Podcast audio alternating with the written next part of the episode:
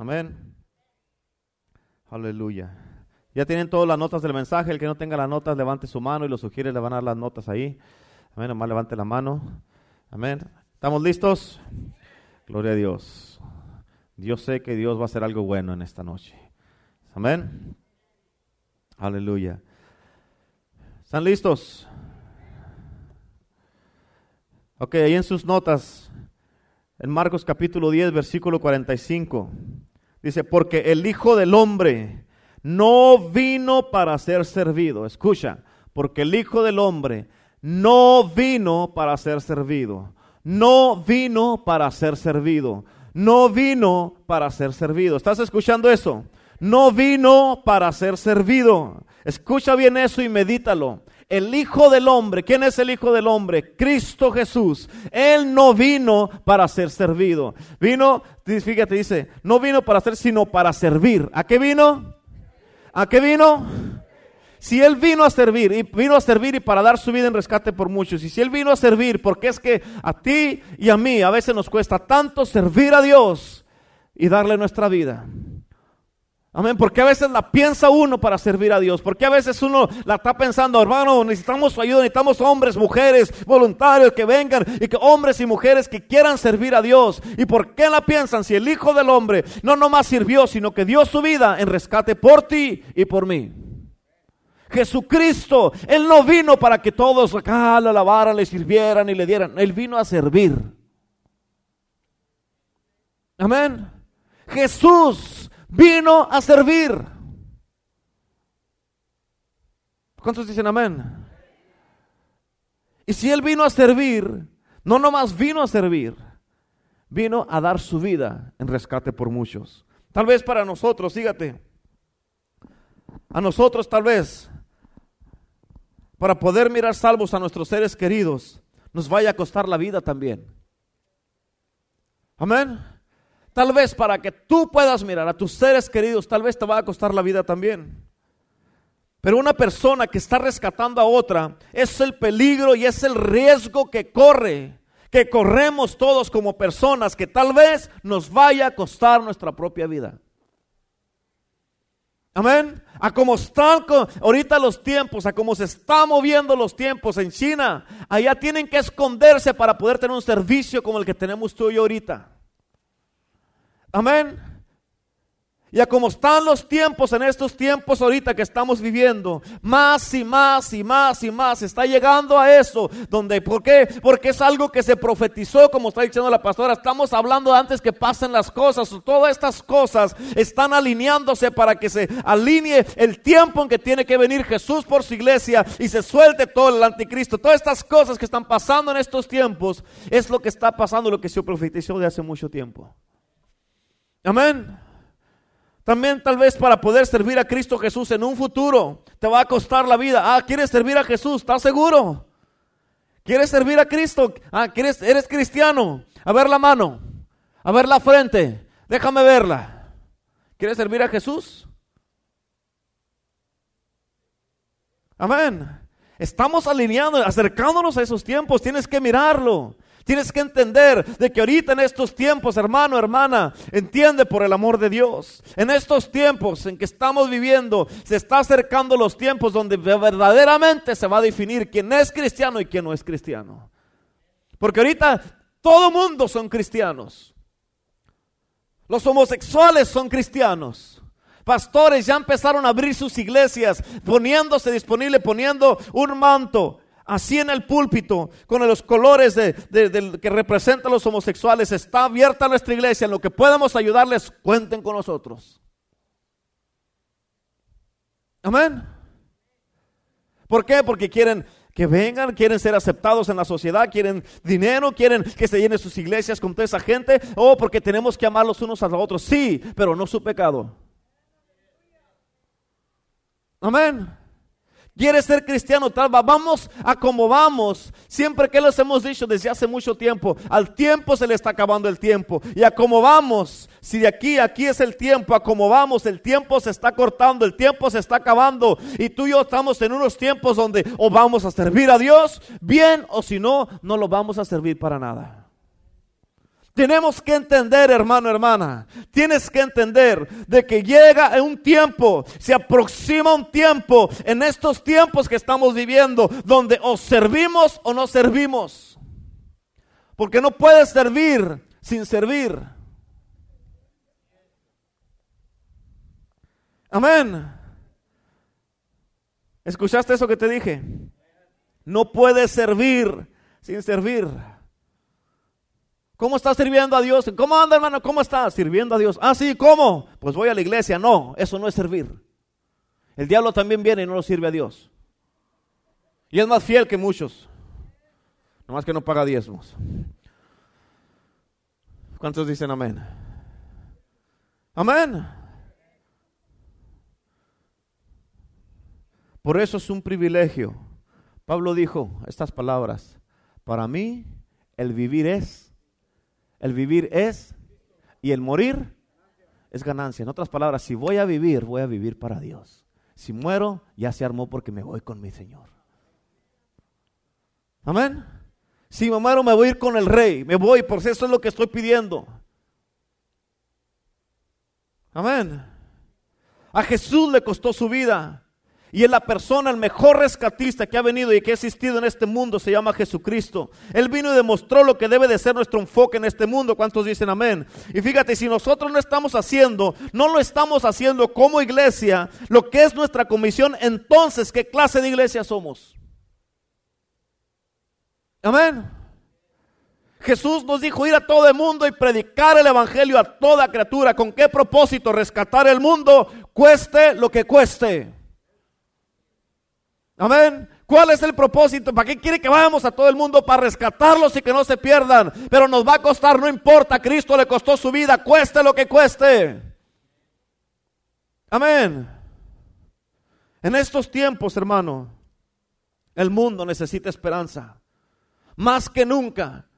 Va a llegar los tiempos donde si tú no tienes cuidado ahorita, mucha juventud, muchos niños, tus propios niños, y es tu responsabilidad como padre, es tu responsabilidad como madre. ¿Por qué? Porque el rato ya está probado lo de los homosexuales en el mundo. Eh, va, a llegar el tiempo donde ellos van a ir en la calle, van a mirar a dos hombres besándose y ellos van a decir, papá, ¿y esto qué es? ¿Qué les vas a decir? Oh, no les hagas caso, mi hijo, no les hagas caso. No, eso no va a pararlo a que ellos después lo vayan a hacer. Necesitas saber la Biblia, necesitas estar plantado en la casa de Dios, necesitas saber de Cristo, necesita Cristo ser tu número uno y Él necesita ser tu Salvador y tienes que estar arraigado en la casa de Dios, plantado en la casa de Dios y en la palabra, metido en la palabra de Dios. ¿Para qué? Para que pueda responder a esas preguntas. Amén. Es bien importante que tú mires eso. Entiende hermano, hermana, los tiempos en que estamos ahorita. Por eso dice la palabra de Dios, despiértate tú que duermes, levántate de los muertos y te alumbrará el Señor. ¿Cuántos dicen amén? En Juan 13:15 dice la palabra de Dios, porque ejemplo os he dado para que como yo he hecho, vosotros también hagáis. Amén. Ejemplo os he dado. ¿Quién nos ha dado ejemplo? Jesús. ¿Para qué? Para que como Él hizo, hagamos nosotros. La pregunta es, ¿estás haciendo y siguiendo el ejemplo de Jesús o no? Amén. ¿Lo estamos haciendo no lo estamos haciendo? No hay entremedio. Pues a veces, a veces sí, pues a veces no. O es o no es. O lo estás haciendo o no lo estás haciendo. Jesús vino y Él dio su vida para rescatarnos a nosotros. Cueste lo que cueste. Él dijo, yo doy mi vida. Yo doy mi vida. Pero te va a costar, te van a doler, te van a dañar, te van a, vas a sufrir, te va a costar sangre, sudor y lágrimas, te van a golpear, va, te va a doler mucho lo que va a pasar, no importa, ellos valen la pena. Ellos valen la pena. Mírate a ti mismo, hermano, hermana. Mírate a ti mismo.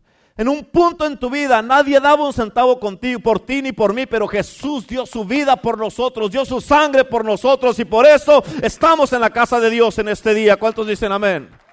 Él fue lo hizo, por eso dijo, cueste lo que no me importa. Amén, mi vida, Pablo dijo, hey, mi vida la tengo todo, lo que tengo, lo tengo por basura para ganar a Cristo.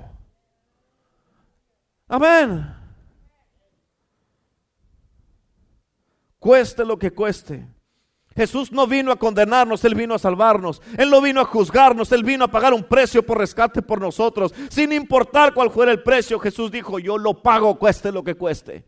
Pero es muy caro, no le hace, yo tengo el dinero. Yo tengo el precio. Pero no es dinero, es sangre, yo la tengo. Hay una película que tenemos, la pastora y yo de Abraham, que nos gusta verla mucho. Y en un, un, punto en esa película estaba un esclavo que llegó que se había escapado y estaba con Abraham en ese punto. Y en ese momento llegaron los que lo andaban buscando. Le dijeron, venimos por ese porque tiene que regresar al dueño, a la persona que es dueño de él. Y le dijo Abraham, Abraham contestó, dijo, su vida es sagrada porque está entre nosotros ahorita. Y lo dijo, yo pago el precio para que sea libre. Y le dijeron, pero cuesta mucho. Dijo, yo lo pago yo lo pago. Él no sabía cuánto iba a ser, él dijo, yo lo pago. Y así fue Jesús contigo y conmigo. Pero va a costar toda tu sangre, yo la doy. Y por eso estamos aquí. Por eso estamos aquí. Tal vez pensando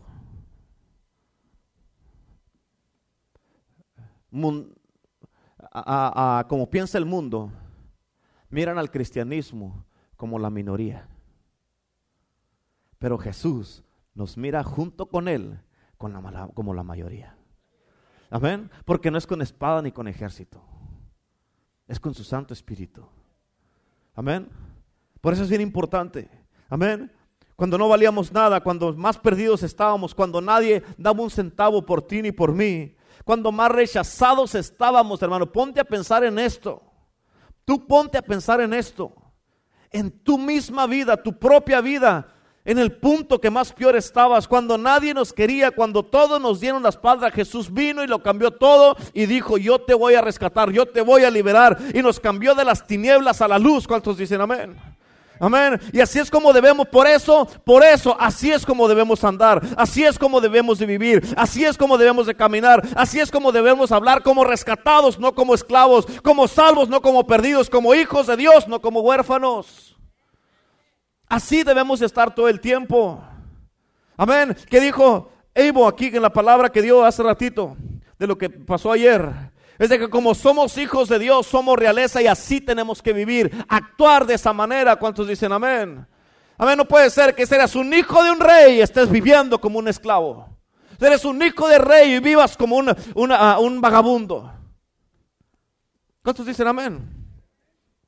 Fíjate cómo dicen en Gálatas 5.1, ahí en tus notas, dice, en esta escritura, en esta versión me gustó, dice, Jesucristo nos ha hecho libres. Él nos ha hecho libres de verdad. ¿Escuchaste eso? Él nos ha hecho libres de verdad. Así que no abandonen esa libertad, ni vuelvan nunca, ni vuelvan nunca, ni vuelvan nunca a ser esclavos. ¿Escuchaste eso? No vuelvas nunca a ser un esclavo. ¿Cuándo? Nunca. ¿Cuándo? ¿Cuándo?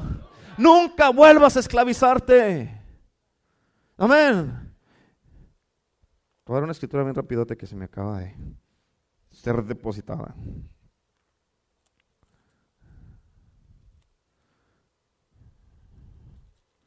Fíjate.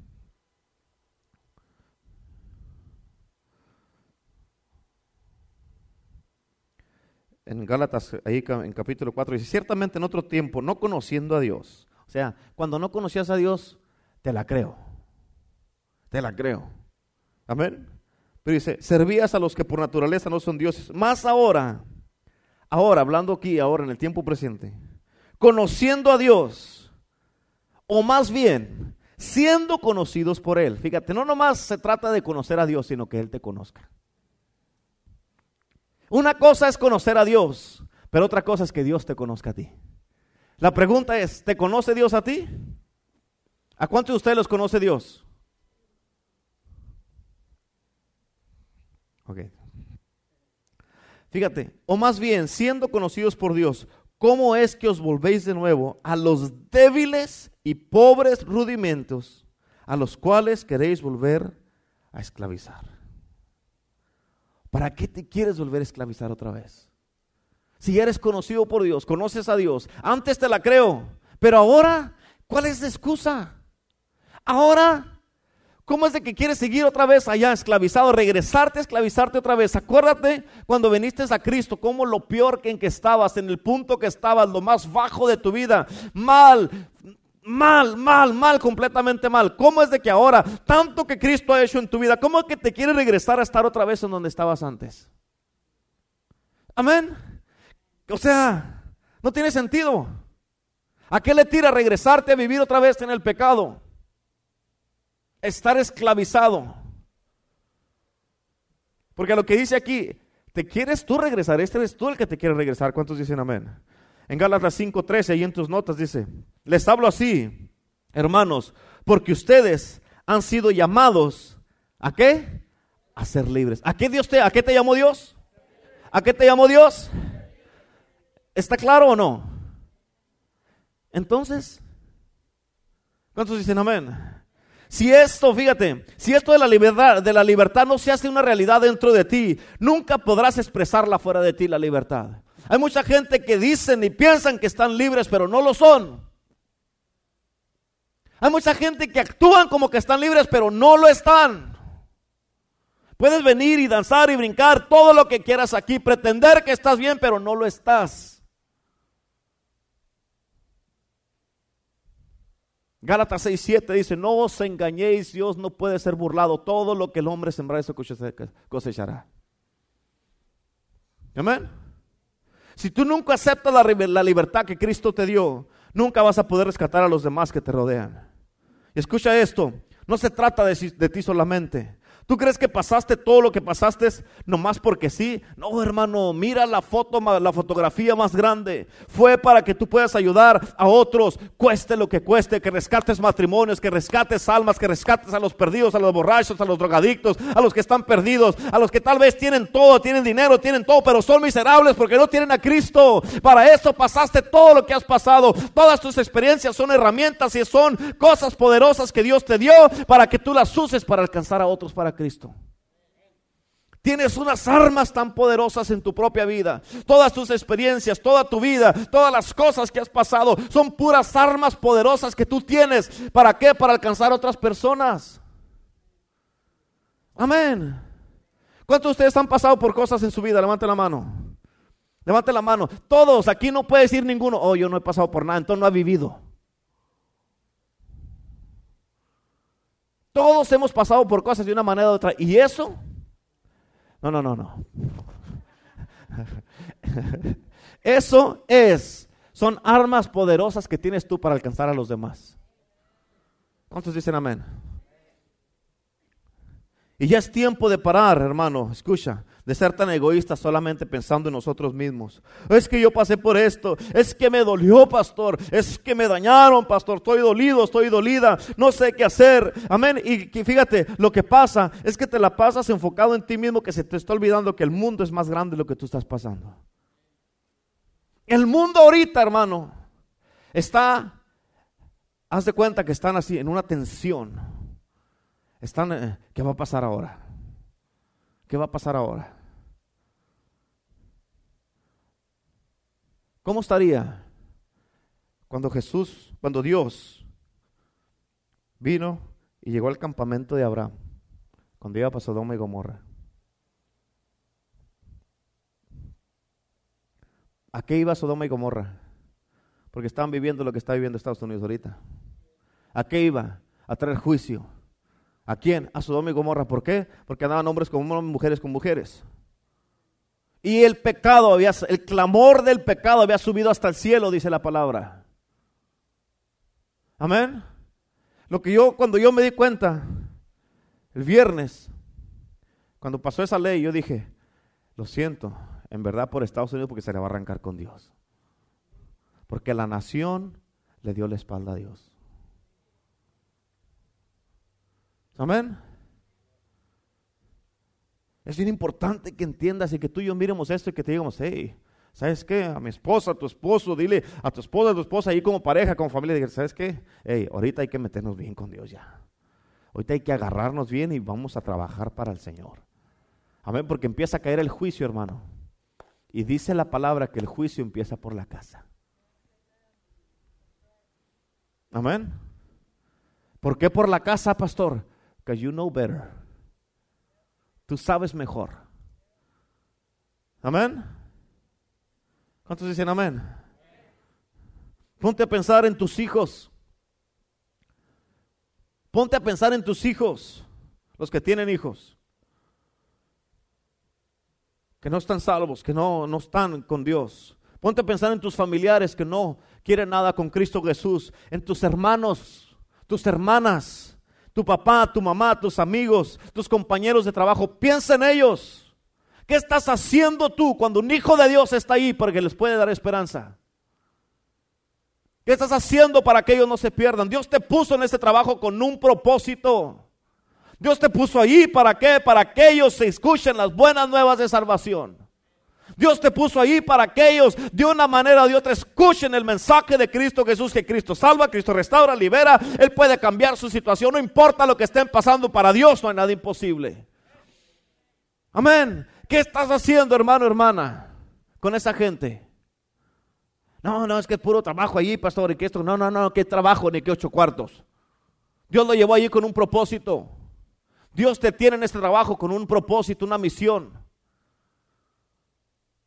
Tu trabajo es el campo que Dios te dio para que lo alcances para Cristo. Amén. Ellos son la razón tus hijos, tu papá, tu mamá, tus hermanos, tus familiares, ellos son la razón por la que tú y yo tenemos que poner las pilas.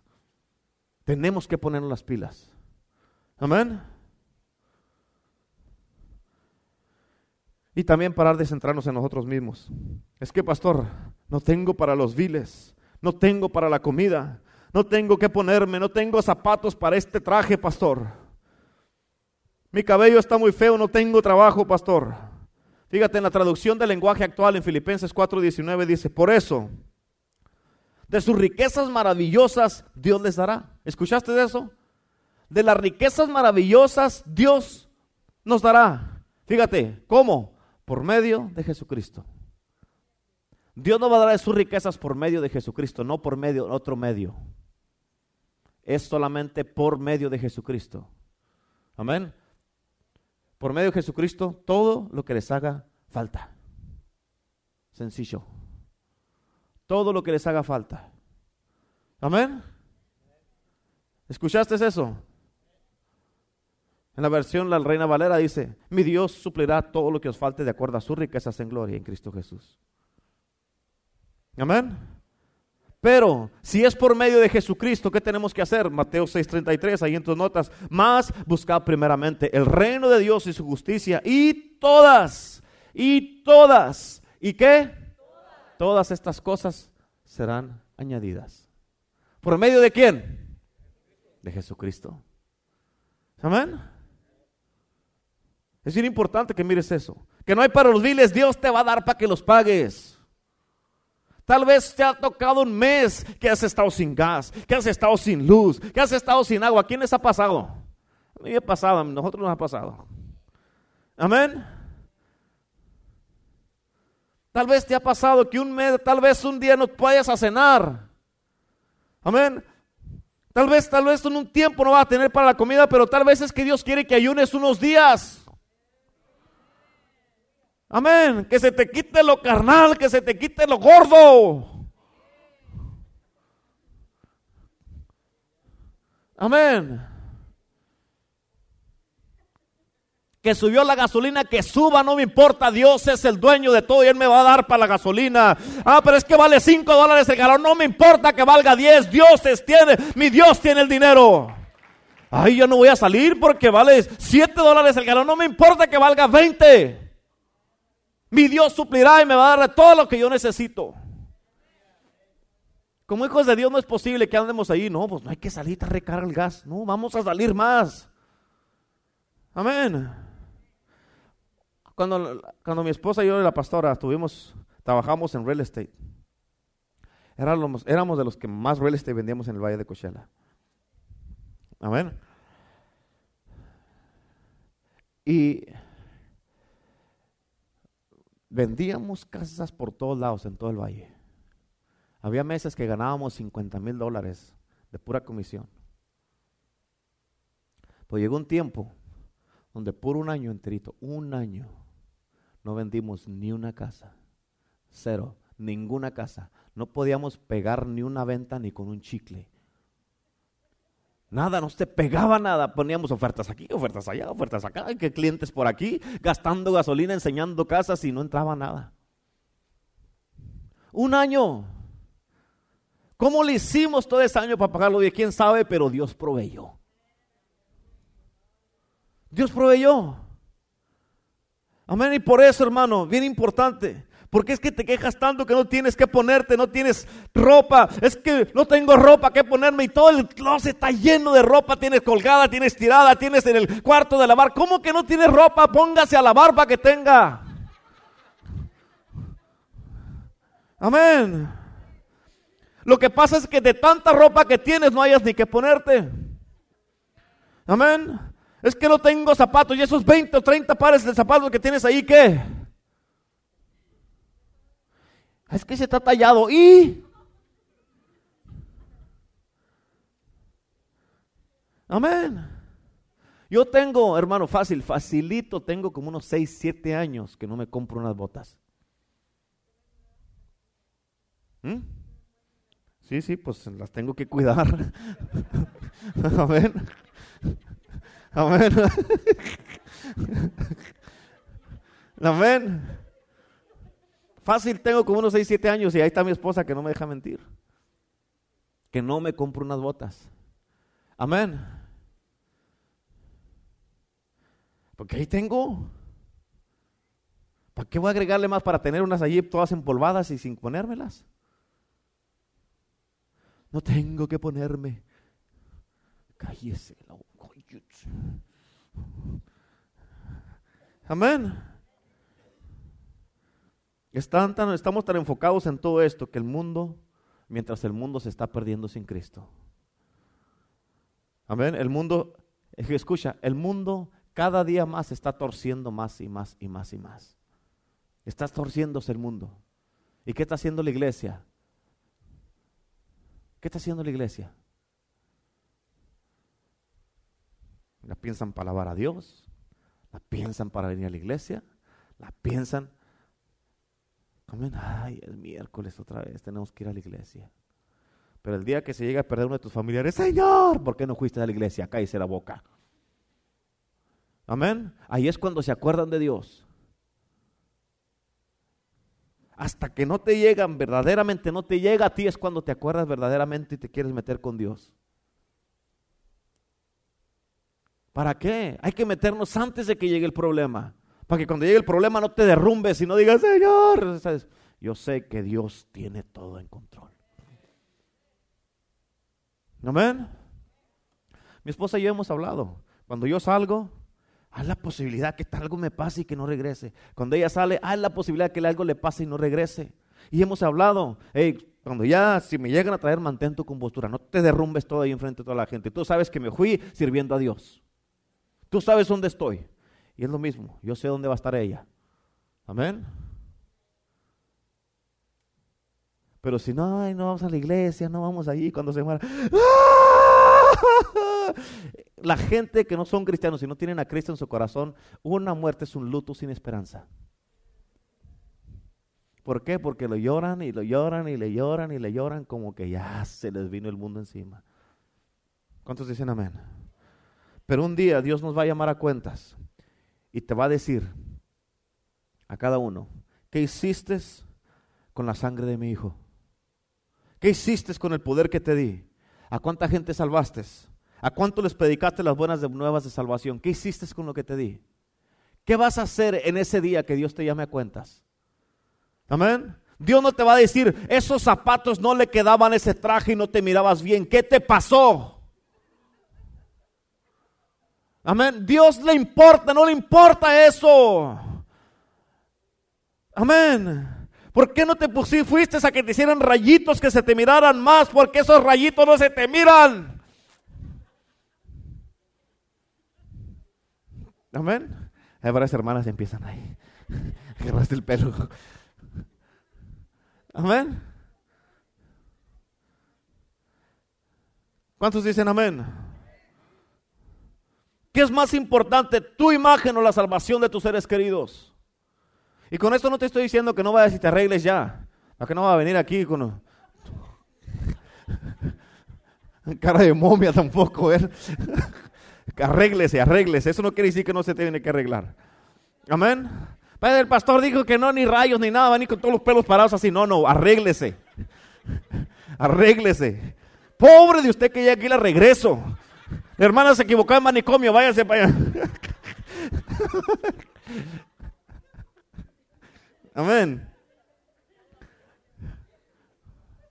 ¿Qué es más importante, la salvación de tus familiares o tu imagen? ¿Tu nueva camisa o tus amigos salvos?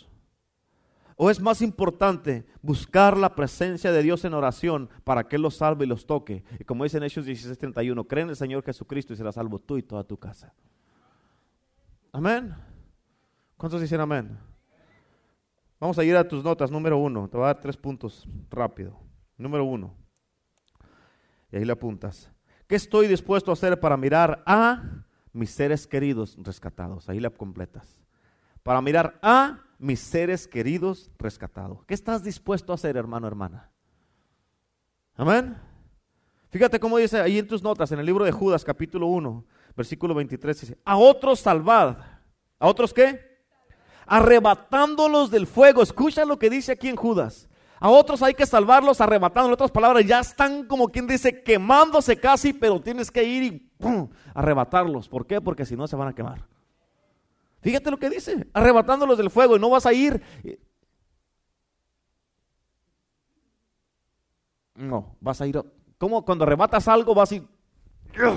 Por eso dice en Mateo 11:12 que desde los días de Juan el Bautista el reino de los cielos sufre violencia y los valientes ¿qué?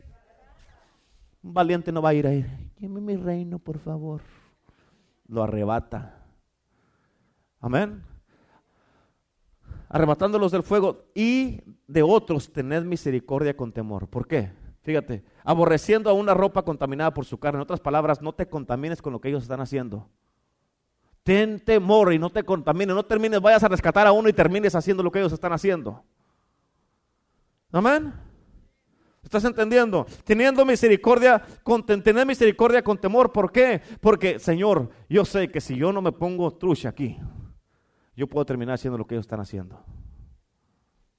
Hay personas, Gálatas capítulo 6, que oh, son buenos para juzgar. Parece que les pagan para eso. Amén. ¿Cuántos de ustedes a veces pasa algo una persona y todos ya sabía? Estaba esperando que cayera porque ya sabía. Yo sabía tarde que temprano iba a caer. Y en lugar de ir y decirle, hey, restaurarlo, le apuntan el dedo y lo pushan más y lo pushan más hasta que lo miran en el piso. Y dicen, es la consecuencia del pecado. ¿Qué tipo de cristiano es ese? Amén. Fíjate cómo dice, no está en tus notas, pero Gálatas 6.1 dice, hermano, si alguno fuere sorprendido en alguna falta, si alguno fuere sorprendido en alguna qué, en alguna qué, en alguna falta, vosotros que sois espirituales, restaurarle con espíritu de mansedumbre. ¿Qué tenemos que hacer? ¿Qué tenemos que hacer? ¿Verdad que no dice que lo juzgue, le apuntes el dedo? Mira, pues ahí viene este pecador, sácale la vuelta, no lo saludes porque te vas a contaminar. ¿Verdad que no dice eso la Biblia? Sácale, ahí. Viene atrás de mí, viene atrás de mí. Amén. Fíjate cómo dice, la Biblia es bien clara. Si en Juan 3:17 dice que Dios no envió a su Hijo para condenar al mundo, sino para que el mundo sea salvo a través de él. Si Jesús, que es Dios, no vino a condenarnos, ¿qué anda haciendo usted juzgando a la gente?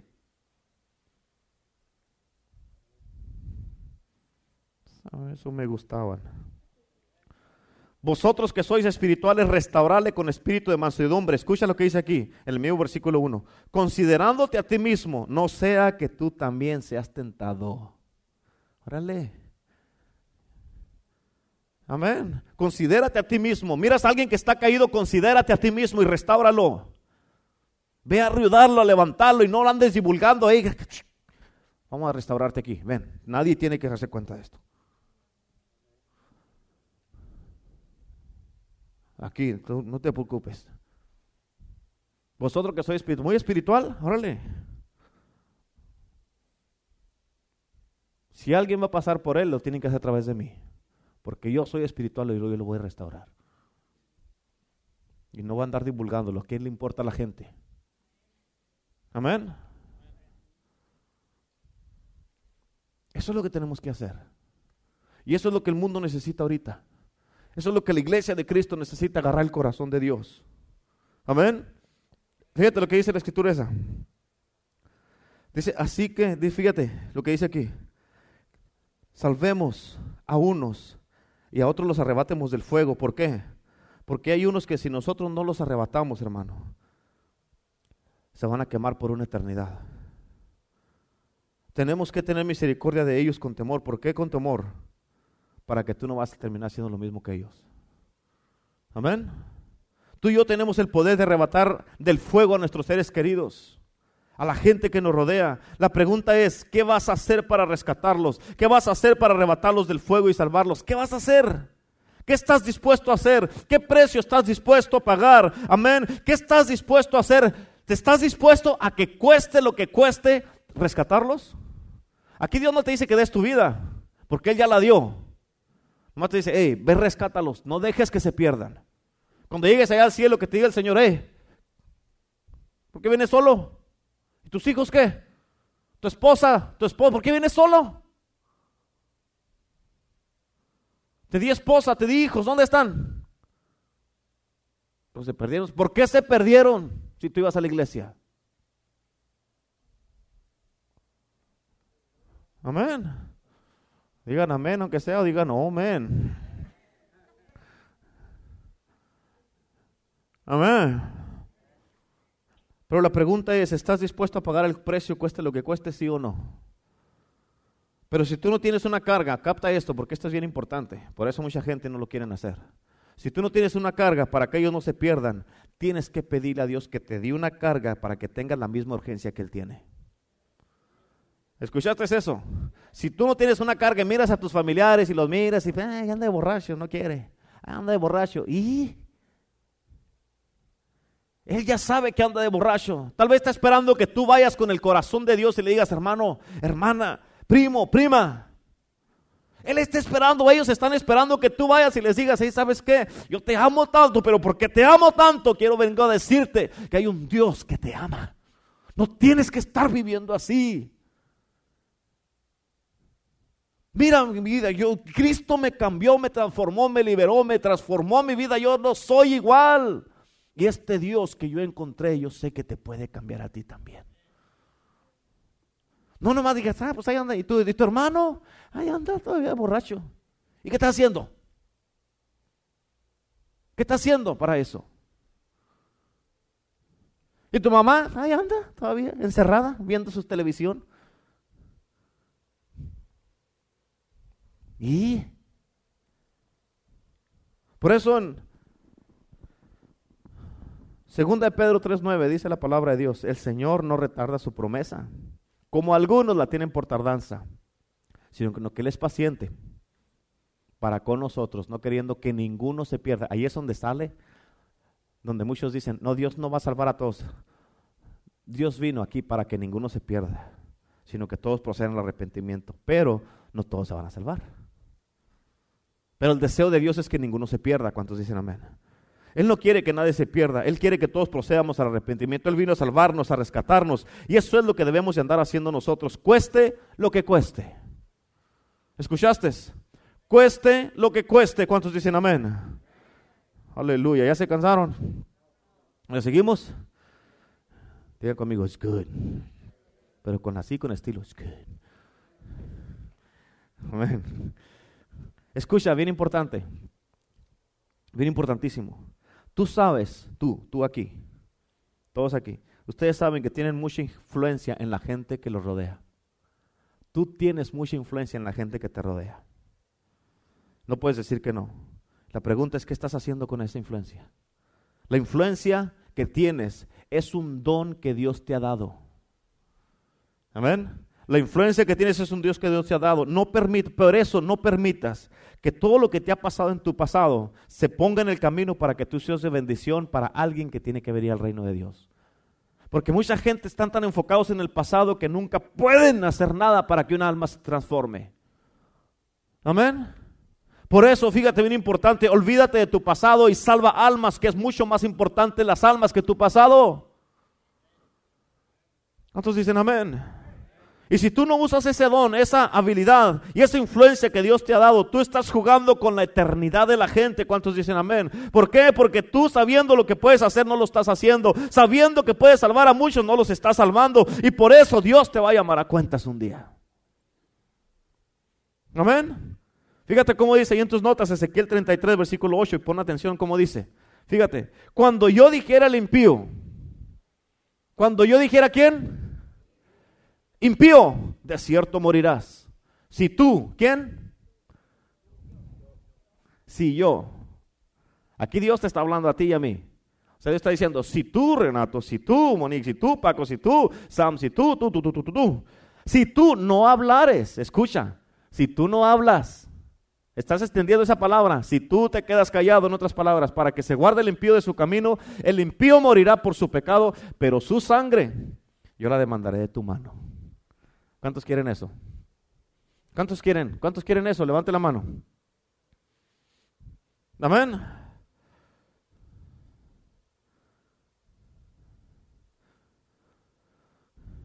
En otras palabras, va a ser mucho más peor para nosotros si que nos quedamos callados, porque sabiendo la verdad no la hablamos.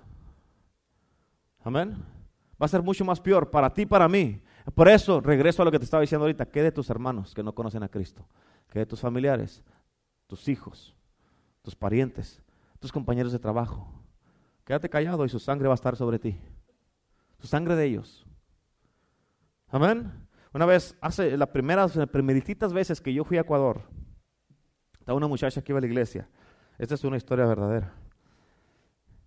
Estaba una muchacha cristiana y tenía una amiga que no era cristiana y el Espíritu Santo le estaba diciendo, háblale, testifícale, testifícale, testifícale. Y ella para que, para que no se sintiera mal su amigo, para, por la vergüenza, no le, no le hablaba. Y el Espíritu Santo más y más era la urgencia que tenía, que tenía y que tenía. Háblale, háblale. Y un día la invitó esta amiga, que no era cristiana, la invitó a esta, a una fiesta. Y esta no quiso ir. Y el Espíritu Santo dijo, háblale ya, háblale ya, háblale, testifícale. Y no lo hizo por vergüenza. Esta amiga se fue. A las dos de la mañana sonó el teléfono de la amiga esta. Dijeron, ¿sabes qué? tuvieron un accidente y tu amiga falleció en el accidente. En ese momento, esta muchacha escuchó la voz del Espíritu Santo y, le dijo, su sangre está sobre ti.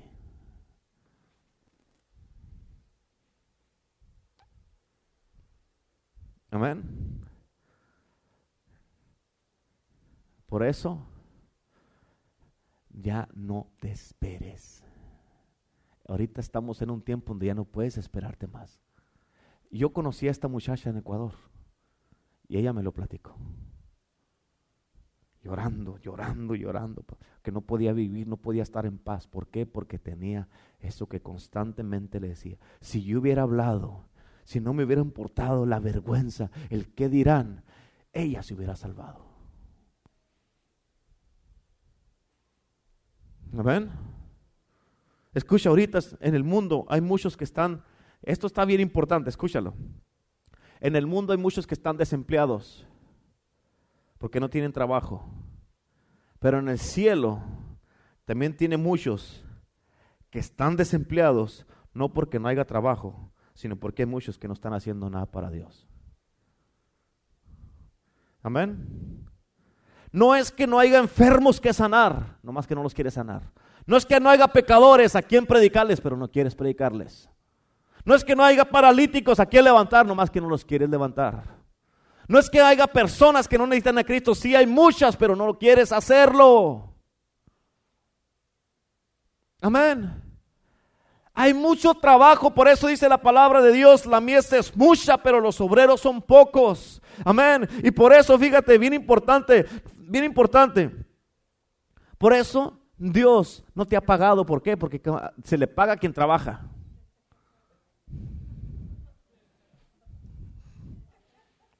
Amén. Por eso está en desempleo la gente. Quieren agarrar, Señor, mándame el cheque del desempleo. ¿De cuál desempleo si no has trabajado? Amén. Y hay mucho, muchos desempleados en el cielo, en el reino de Dios. Pero no porque no haya trabajo, sino que no quieren trabajar. Amén. Número dos. Llamero, llamero, llamero.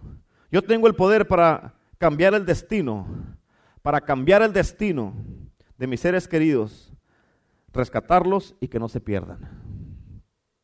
Amén. En Hechos 4:12 dice la palabra de Dios, y en ningún otro hay salvación, porque no hay otro nombre bajo del cielo dado a los hombres en que podamos ser salvos. Solamente en el nombre de Jesús. Amén. Solamente con el poder de Jesucristo podemos cambiar el destino de nuestros seres queridos. Y ese poder Dios nos lo ha dado para eso, para cambiar destinos, para cambiar vidas, salvar almas y para ser testigos de Cristo Jesús. En Hechos 1.8 dice la palabra de Dios. Dice, pero recibiréis poder. ¿Qué vas a recibir? ¿Qué vas a recibir? Cuando haya venido sobre vosotros el Espíritu Santo y me seréis testigos. En otras palabras, no viene el poder primero. Mucha gente, yo quiero poder, yo quiero poder. ¿Y dónde vas a agarrarlo si no tiene el Espíritu Santo? Amén. Vas a recibirlo cuando haya venido el Espíritu Santo. Y me en otras palabras, el, el, poder es el fruto que viene cuando recibes el Espíritu Santo. Y eso, después de ese fruto, viene una manifestación sobre tu vida que te convierte en un testigo de Cristo Jesús. ¿Cuántos dicen amén? En otras palabras, si no estás siendo un testigo de Jesús, si no estás testificando, si no estás evangelizando, si no estás ganando almas, quiere decir que el Espíritu Santo no ha venido y que no tienes poder. Amén. Porque la evidencia que tienes el poder es que tienes el Espíritu. Y es lo que se manifiesta es que eres un testigo poderoso. ¿Testigos de qué? De que Cristo salva. ¿De qué? De que Cristo cambia transforma, libera y que Él es el único camino para ir al Padre y no hay otro nombre dado a los hombres en que podamos ser salvos más que el nombre de Cristo Jesús. ¿Cuántos dicen amén? No tienes que saberte la Biblia al derecho al, revés. Lo único que tienes que hacer es saber lo que, lo que dijo el ciego. Yo no sé nada, yo único que sé que estaba ciego y ahora veo. Pero no me sé ningún versículo, no le hace. ¿Qué hizo Jesús en tu vida? ¿Qué testimonio tienes?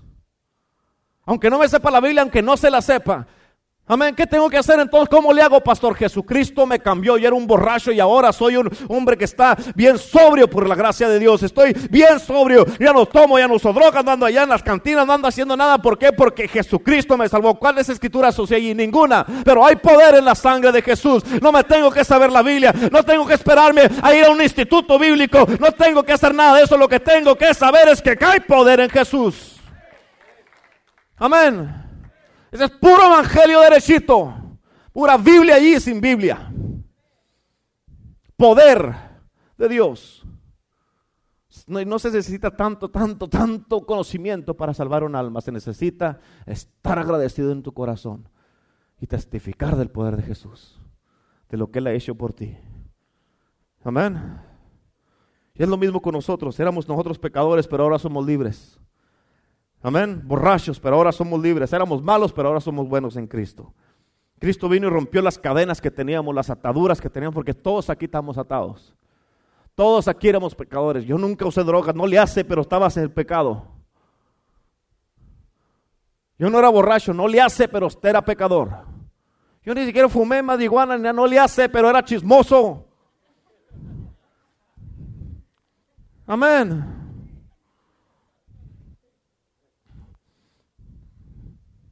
Eso es lo que debemos hacer, usar el poder de Dios para salvar a los cautivos. Y por eso tienes que parar ya de tratar de salvarlos con tus propias fuerzas, porque así no va a funcionar. Ya párale con tus regaños, porque mucha gente se la pasa regañando a la gente y mal los aleja. Ándale, bro, ¿qué te pasó? ¿Qué? ¿Vas a ir a la iglesia o no? ¿Qué onda? ¿Qué onda? ¿Vas a ir o no vas a ir? No, me pasé como tú así, no, hombre, no. Mejor sigo de pecador. Amén. Y nunca te escudes, porque eso, ese es un escudo de muchos. Nunca te escudes en que es que no podemos forzarlos a venir, pastor. Yo les digo, pero pues si no quieren, pues no quieren. O muchos dicen, es que es en el tiempo del Señor. Ahí les va la respuesta para esas dos excusas. Lucas 14, 23, fíjate cómo dice. Dijo el Señor al siervo. ¿Quién le dijo a quién? Ve por los caminos, por los vallados, en otras palabras, por todos lados. Y fuérzalos a entrar. ¿Para qué? Para que se llene mi casa. ¿Escuchaste lo que dice Dios aquí? ¿Qué dijo Dios? Fuérzalos. ¿Les vas a pedir su opinión? Fuérzalos a entrar. ¿Para qué? Para que se llene mi casa. Mire hacia alrededor, hay muchas sillas vacías. Vaya y force a unos para que vengan el domingo. Pero no, no tengo ganas, no te estoy preguntando si tienes ganas, ándale, vente. Pero no me peina, pues yo te ayudo aquí. Te vas a peinar y como que no. Vámonos. Amén. ¿Cuántos dicen amén?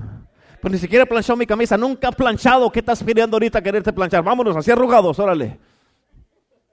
Fuerza los dice aquí, Jesús está diciendo aquí, hey, ve por donde quieras.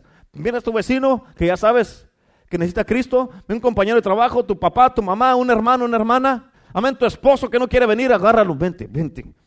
Pero ¿de dónde lo agarra el pastor? Si ni siquiera tiene pelos, agárrelo de la barba, de donde sea, del sobaco, de donde sea, pero tráigaselo. Fuércelo a entrar, dice la Biblia. ¿Cuántos dicen amén? Pues puedo hacer eso, puede ser en el tiempo del Señor. Ah, sí. Really. Amén. Segunda Corintios capítulo 6, versículo 2. Pues él dice, en el tiempo propicio te escuché y en el día de salvación te socorrí. He aquí, ahora es. ¿Cuándo es? El tiempo propicio. He aquí, ahora es. ¿Cuándo es? El día de salvación. ¿Cuándo es el día de salvación? ¿Cuándo es el día de salvación? ¿Cuándo es el día de salvación? ¿Cuándo? ¿Cuándo? Ahora, ¿algo otra pregunta? Entonces, ¿qué espera? Fuérzalos. Mi hijo, ¿quieres ir a la iglesia el domingo? Ay, no sea, pa, no, no, no, no, no. Mi hijo, vas a ir conmigo a la iglesia el domingo. Es lo mismo, pero de diferente manera. Amén. ¿Qué tenemos que hacer? Fuérzalos. Ay, pastor, se van a sentir forzados que están allá fuerzas. No le hace. Jesús lo dijo. Fuércelos a entrar. Fuércelos a entrar. Y que ay, pero va a estar ahí enojado, va a estar ahí, que no se quiere parar, no quiere ni aplaudir, no quiere nada, déjelo, que esté ahí mal encarado, no le hace. Usted fórcelo, tráigalo y el Señor va a hacer el trabajo en ello en ella. ¿Cuántos dicen amén? Amén. Que está con su cara de hacha, ay, pero mire qué carota trae, no le importa usted y alabe a Dios. Amén. Para Dios siempre el día de salvación es ahora. Ahora. Ahora. ¿Cuántos dicen amén? Que mañana ni que nada. ¿Cómo que no está listo para aceptar a Cristo? ¿Cómo que no repita conmigo? Abra la boca. Dice Señor Jesús. Te acepto en mi corazón. Dilo. Dilo, ándale. Es que no estoy listo para aceptar. ¿Cómo que no? Si está. Pum, Repítelo. Amén. Diga Jesús. Diga Jesús. Di Jesús, te descuento. Amén. Dice, fórzalos. Como sea, lo tienen que aceptar. ¿Sí o no? ¿A poco no es cierto? ¿Lo inventé yo lo dice la Biblia? Háganlo todos. Amén. Es que no podremos quebrar su voluntad. ¿Cómo no? ¿Cómo que no? Aquí nos dice que los forcemos a entrar. Ponte en oración y clama la sangre de Cristo en ellos, en su cuarto, en su casa, la cocina. Tenga usted vitas. Digo, no, no. Amén. En su casa, en la cocina, tenga usted en, en, el cuarto, en la cama donde ponen la comida. Usted pon, clame la sangre de Cristo vas a ver que les va a ser más fácil entregarse a Cristo que seguir de rebeldes. Te clame la sangre de Jesús. Hoy es el día de salvación. Fuerza a los central. Y por último, termino con esto. Número tres. Si en mi familia yo soy el que tengo que dar la cara por ellos, yo lo voy a hacer para rescatarlos. Amén. Apúntele, apúntele, pues qué. Apúntele, pues después dice, pastor, ¿qué era el número tres? No, allí estaba. Apúntelo.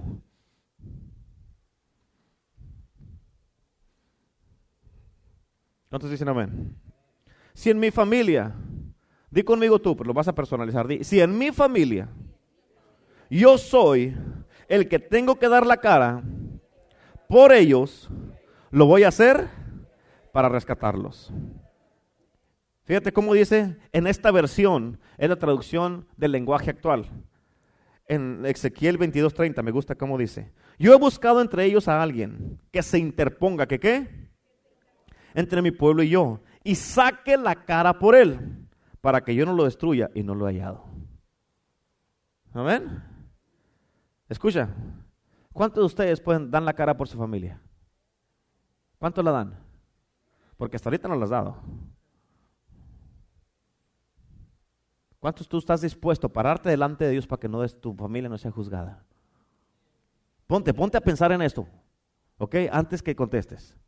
Que tú te pones delante de Dios, no, Señor, no, no, no, Señor. No puedes juzgarlo, ¿cómo que no? Si hicieron esto, esto, esto, esto, esto, esto, esto, esto. ¿Estás tú dispuesto o dispuesta a ponerte enfrente de Dios y dar la cara por tu familia para que no sean juzgados? ¿Eh? Es algo que debes de ponerte a pensar. Fíjate, bien importante, se interponga, como dice la escritura aquí, se interponga por él, literalmente quiere decir que construyan un muro y pongan y se pongan en la brecha delante de Dios por la tierra. Eso es lo que quiere decir. ¿Cuántos de ustedes han estado dando la cara por su familia? Si la salvación de tus seres queridos dependiera por lo que tú oras por ellos, ¿tú crees que se van a salvar o se van a perder? Amén. ¿Cómo vamos a construir un muro? Dando la cara por nuestros seres queridos, por tus hijos, por tu esposo, tu esposa, tus padres, tus familiares, tus compañeros de trabajo. Ese muro lo vas a construir de rodillas, pagando un precio, cueste lo que cueste. ¿Cuántos dicen amén? Amén, clamándole a Dios, pidiéndole a Dios misericordia para que no sean juzgados. Señor, no mire su pecado que hacía Job todos los días. Amén. Iba y pedía perdón por todos sus hijos. Que nos va a costar, claro que sí. Pues ¿qué crees? Que no, no cuesta nada, claro que sí, pero cueste lo que cueste, vale pagar, vale la pena pagar el precio por ellos. ¿A poco no es cierto? Piensa en tus hermanos, tus hermanas, tus familiares, tus primos, tus primas. ¿Ellos valen la pena o no? Hay que pagar el precio. Amén. Fíjate, en un tiempo, cuando mi esposa recién se entregó a Cristo, duró unos años sirviendo a Cristo. Y este, en su juventud, hace como unos 3, 4 años. Pero ella dejó a Dios por un fulano incircunciso. Y no era yo.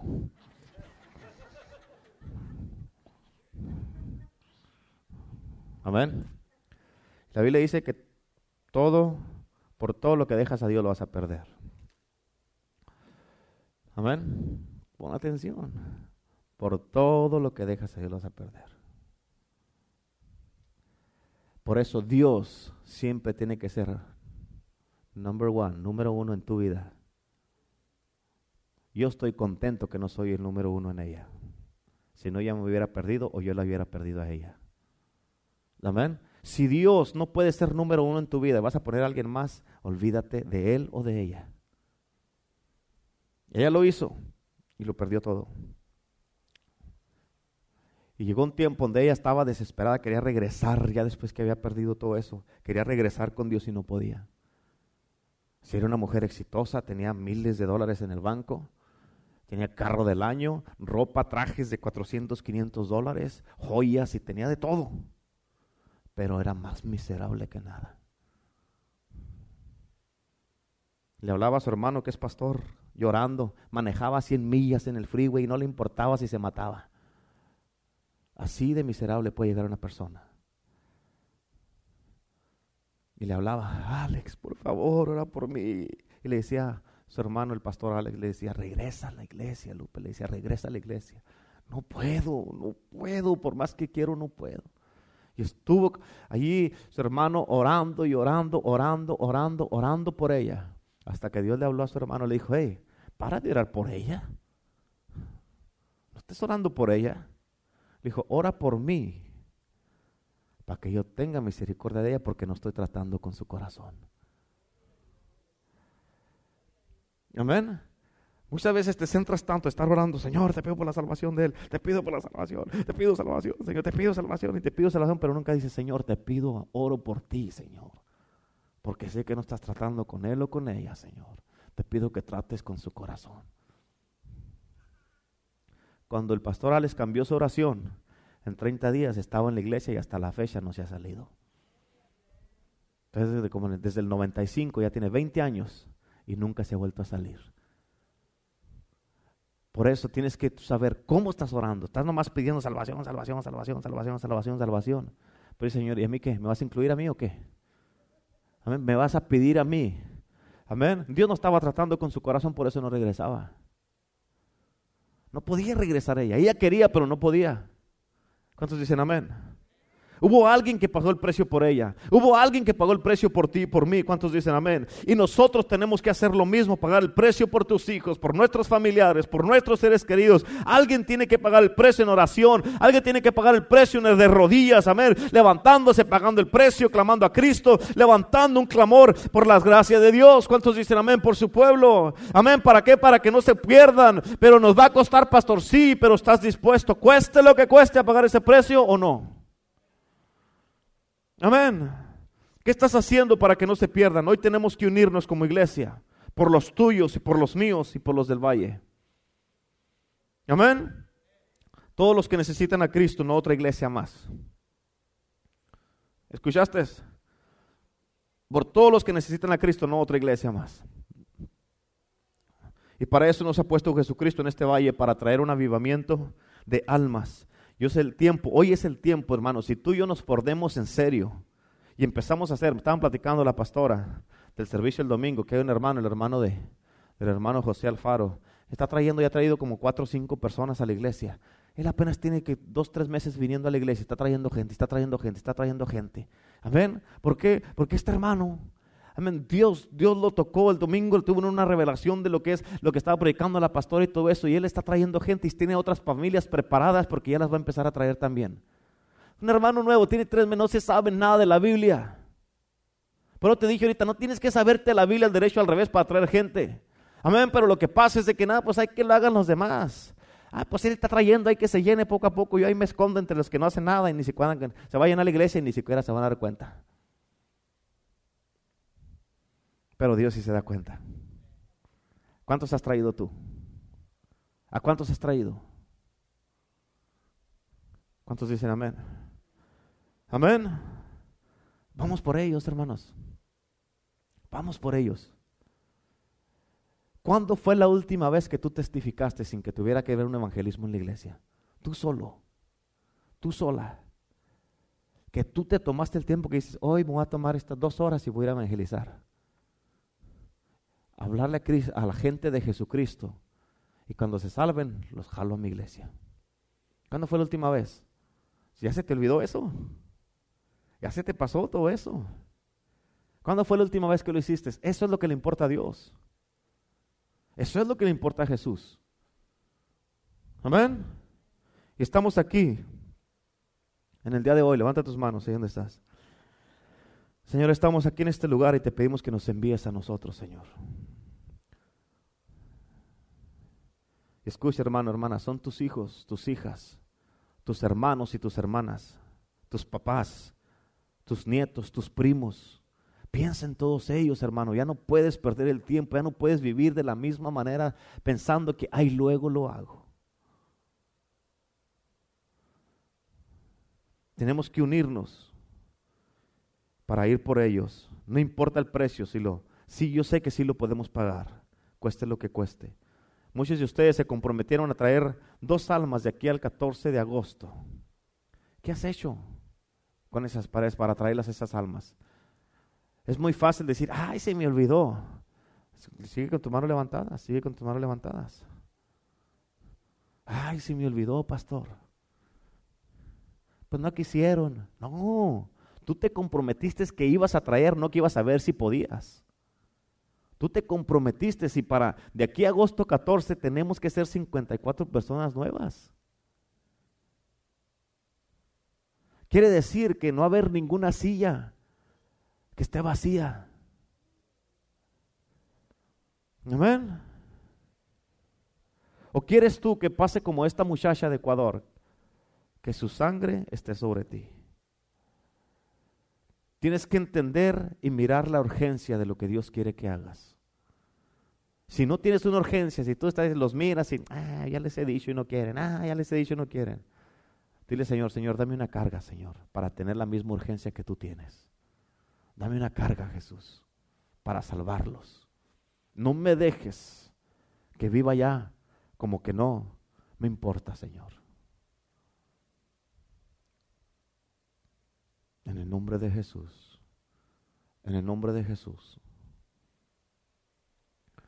No te voy a pedir que pases al altar, pero si estás dispuesto tú a pagar el precio y quiero que seas honesto, nomás ponte de pie. Y sigue ahí con tus manos levantadas, nomás ponte de pie. Los que no, quédese sentado. Si tú no estás dispuesto, dispuesta, quédate sentado.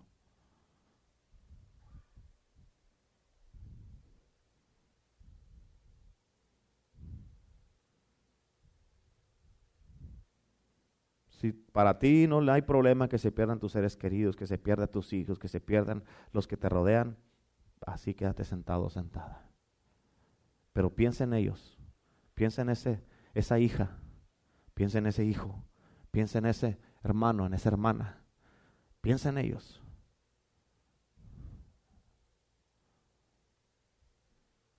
Y te voy a decir esto, ¿por qué crees? Muchas veces uno se pregunta, Señor, ¿por qué me salvaste a mí, Señor, habiendo tanta gente que está bien perdida en verdad?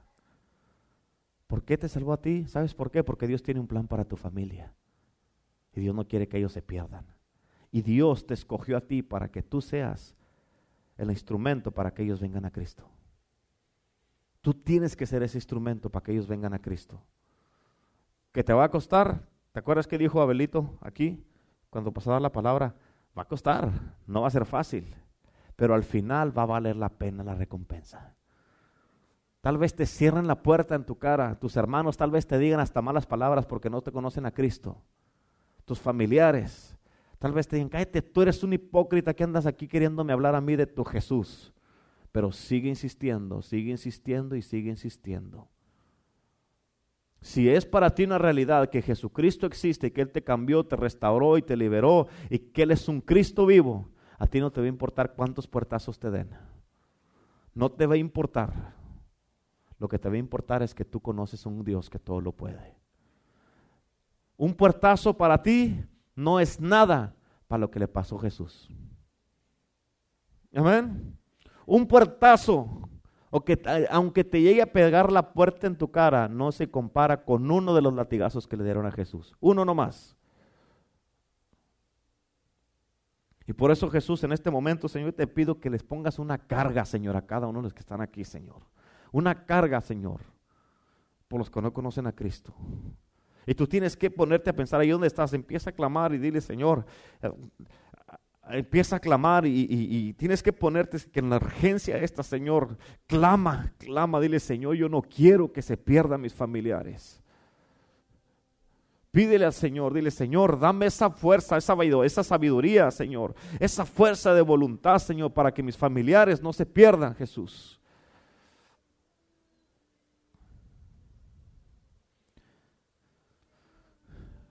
Pídele esto, pero pídeselo. Dile, Señor, no me dejes vivir ni un día más indiferente. Pídele eso. Pídele eso, vamos, pídele eso. Dile, no me dejes vivir ningún día más indiferente, Señor.